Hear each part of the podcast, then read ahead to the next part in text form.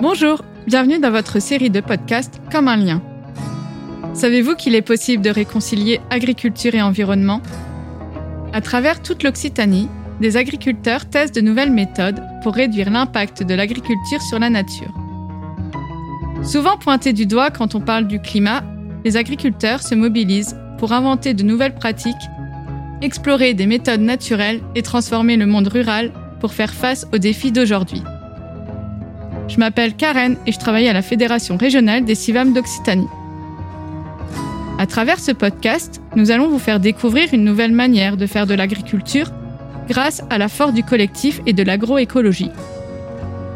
Nous irons à la rencontre d'agricultrices et d'agriculteurs qui font bouger les lignes en s'engageant pour une véritable autonomie des fermes et une agriculture plus durable.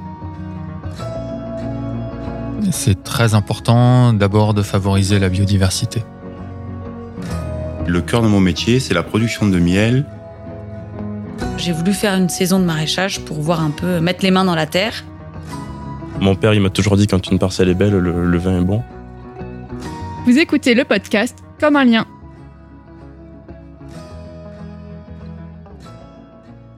À tout juste 30 ans, Valentin a opéré un changement radical pour réfléchir à l'urgence climatique et redonner du sens à sa vie. Ce néo-rural a alors choisi de revenir à la terre en s'installant en GAEC avec deux autres associés, dans un projet qui mêle agriculture biologique et projet collectif. Pour lui, la rentabilité et la qualité de vie étaient deux variables essentielles à la réussite du projet. Pour résoudre cette difficile équation, il a été obligé de mettre de côté certaines de ses envies, réévaluer sa vision de l'agriculture en abandonnant quelques principes agroécologiques. Il nous raconte son histoire.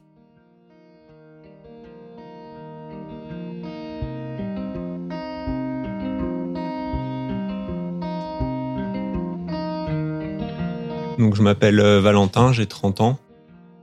Donc moi c'est une reconversion professionnelle euh, dans l'agriculture. Avant j'étais euh, ingénieur dans l'industrie automobile et ça répondait pas à plusieurs préoccupations qui sont devenues importantes pour moi, notamment le, les enjeux climatiques et sociaux des années à venir. J'ai eu envie de quitter ce monde-là du coup et je me suis tourné vers l'agriculture parce que c'était du coup un besoin essentiel et ça répondait à ce que je recherchais en termes de voilà de travail à l'extérieur aussi, de trouver un métier avec du sens. J'ai pris le temps, euh, quand, quand j'ai quitté l'industrie, de faire plusieurs euh, expériences euh, salariées ou des stages dans divers domaines de l'agriculture.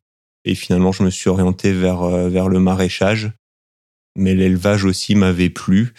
et finalement, j'ai trouvé une ferme où il y avait les deux qui étaient présents. J'ai intégré une ferme qui fonctionne en collectif sous la structure juridique du GAEC. Et donc on fait euh, majoritairement du, du, du maraîchage, mais il y a aussi euh, un, complément d'élevage avec des génisses en pension qui nous permettent d'être autonomes euh, en fertilisation en faisant notre compost. Et il y a aussi une partie grande culture qui permet aussi de valoriser les rotations entre le maraîchage et, et l'élevage. Donc j'ai compris que tu as fait le choix de t'installer en GAEC avec deux autres associés.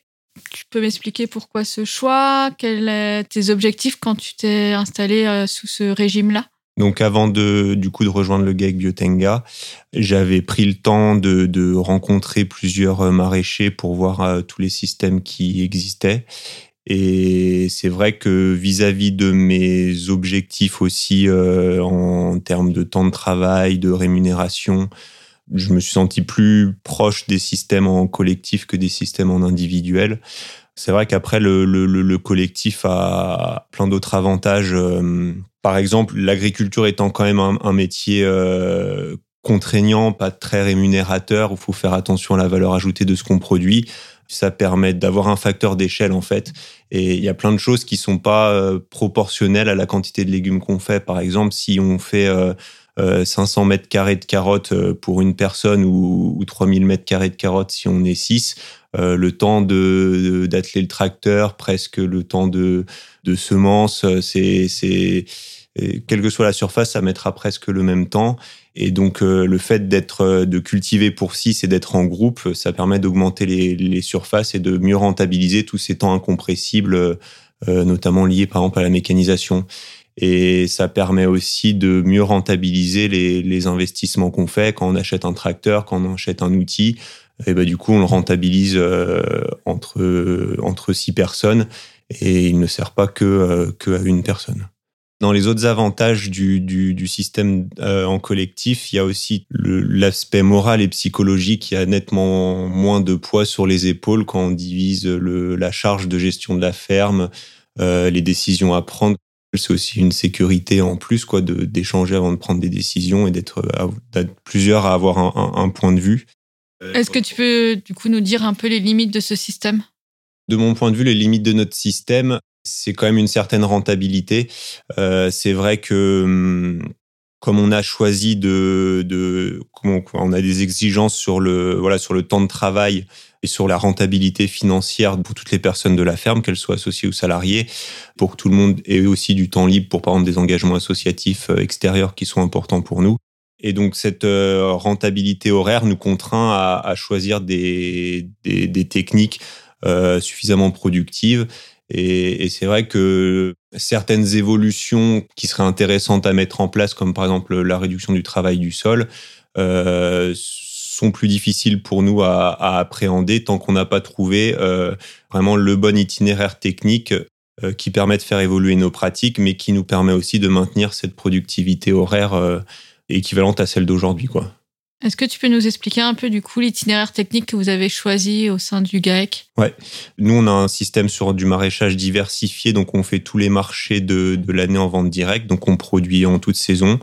Euh, donc c'est vrai qu'on a, comme on est dans l'Aveyron, on a, on fait beaucoup de cultures sous serre, donc on a 5000 mètres carrés de serre et 3 hectares de plein champ et on fait à peu près une quarantaine de légumes différents. Donc ça, c'est aussi un autre avantage du, du collectif, c'est que ça nous permet d'avoir un stand euh, avec une belle diversité de légumes et donc suffisamment attractif.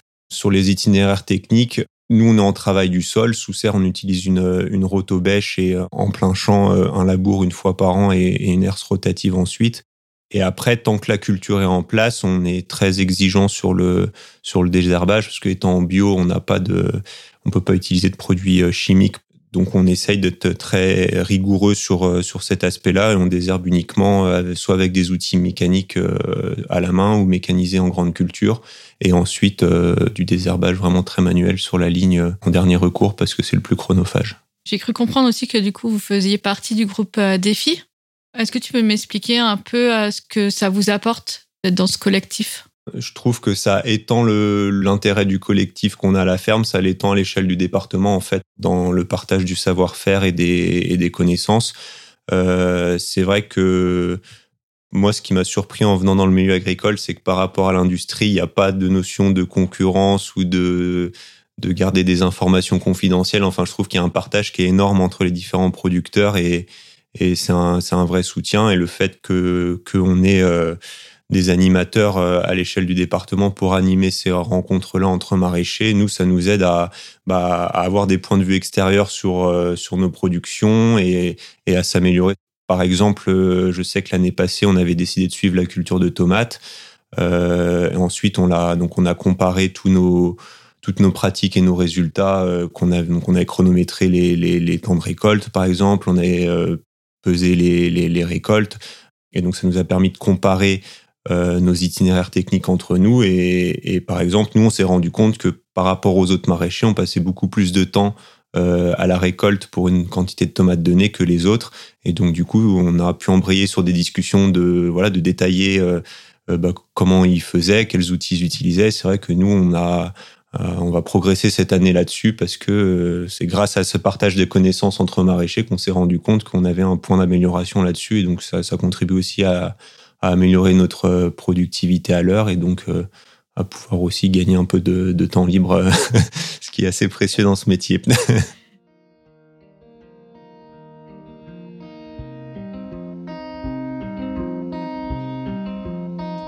Je suis Florian Denard, animateur technique à l'APABA, l'Association pour la promotion de l'agriculture biologique en Aveyron. Et mon travail consiste à accompagner des maraîchers, maraîchères dans leur activité. L'idée étant de partir de l'objectif de la personne, c'est là où elle voudrait aller, et de faciliter en fait la réalisation de, de cet objectif. Quand j'arrive sur une ferme, j'ai pas de, je vais pas avoir une posture de conseiller dans le sens où je vais pas euh, donner des recettes toutes faites, mais il y a une, c'est surtout du dialogue, c'est de l'écoute et la, c'est dans cette écoute et ce dialogue qu'on trouve des solutions que ensuite la personne peut mettre en place.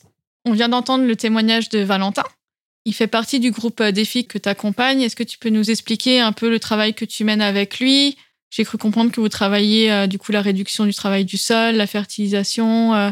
Du coup, dans le cadre du travail avec les maraîchers et maraîchères du groupe défi, l'année dernière, on a fait un travail plus particulier sur les tomates, où chaque personne a enregistré les temps de travaux, donc que ce soit sur la préparation du sol, la plantation, les opérations culturelles euh, de type euh, palissage de la culture. Et à la fin de l'année, tout le monde avait ses relevés de temps et on a pu comparer entre toutes les fermes les, euh, les différentes façons de faire. Et c'est un super outil d'échange parce que on a vu qu'il y a des différences notables entre différentes pratiques. Et il y a des fermes qui passent plus de la moitié du temps sur cette culture à récolter. Et il y a d'autres fermes qui passent beaucoup plus de temps au, sur le soin de la culture. Donc, que ce soit le, la gestion de l'enherbement, que ce soit le, les le palissage, etc. Et du coup, les gens, en fait, ne s'investissent pas dans toutes les opérations qu'il y a à faire sur cette culture. C'est un support d'échange très intéressant parce que on part ensuite de ces relevés de temps à la technique et les personnes peuvent échanger sur ah tiens pourquoi est-ce que tu as passé tant de temps à la récolte? Comment est-ce que tu récoltes? Euh, de savoir que euh, la personne dispose d'une brouette qui peut circuler dans la serre ou au contraire est obligée de circuler avec des cagettes à la main. Et du coup, dans ces discussions-là, on a des pistes d'amélioration pour les systèmes qui peuvent apprendre des autres membres du groupe. Et ensuite, on arrive à mettre un, un taux horaire sur le temps passé dans la culture et on arrive à aborder la rentabilité de la culture. Et du coup, de savoir, bah tiens, est-ce que euh, c'est rentable finalement de faire des tomates, d'avoir une culture qui occupe une serre pendant au moins six mois dans l'année, sur laquelle je vais intervenir hyper régulièrement? Est-ce que euh, je dois garder cette culture-là ou au contraire privilégier une autre culture qui pourrait être plus rentable? Et la conclusion de ce travail, c'est quand même que les tomates, on s'y attendait un petit peu, les tomates sont rentables et c'est une culture qui est intéressante à mener et à bien mener sur les fermes maraîchères. Donc on a compris que le groupe défi permettait d'échanger entre pairs. Valentin, lui, il a fait aussi le choix de s'installer en collectif. Est-ce que tu peux nous parler des avantages, aussi bien en termes de temps de travail qu'en termes économiques? Alors, il y a toute une série d'avantages euh, par rapport au, travail en collectif en agriculture. En maraîchage, Valentin, du coup, euh, nous a dit qu'il il travaille avec plein de cultures différentes qui ont chacune leurs besoins, leur itinéraire technique, leur façon de euh, d'être récolté, d'être conditionné, etc.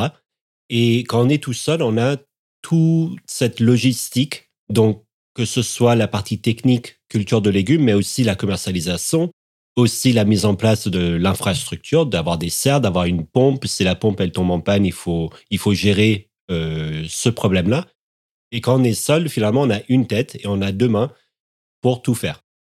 Du coup, l'avantage du travail en collectif, c'est de pouvoir se répartir les tâches, se répartir les responsabilités sur une ferme et finalement de s'alléger la, charge mentale.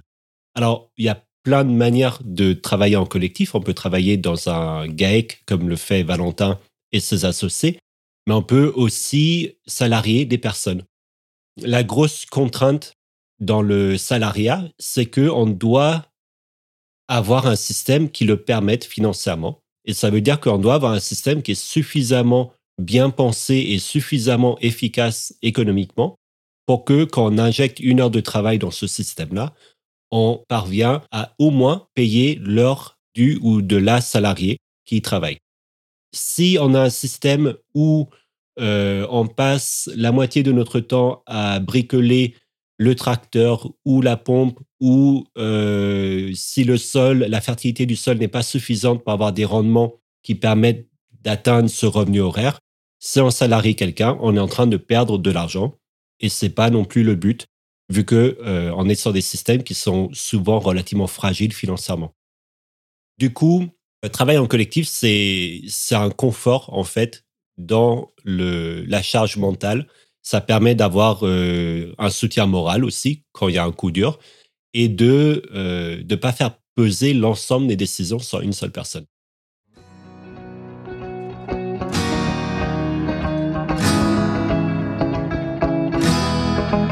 Aujourd'hui, de plus en plus de néo-agriculteurs sensibles à l'urgence climatique suivent la voie de Valentin avec une ambition faire de l'agriculture une activité rentable.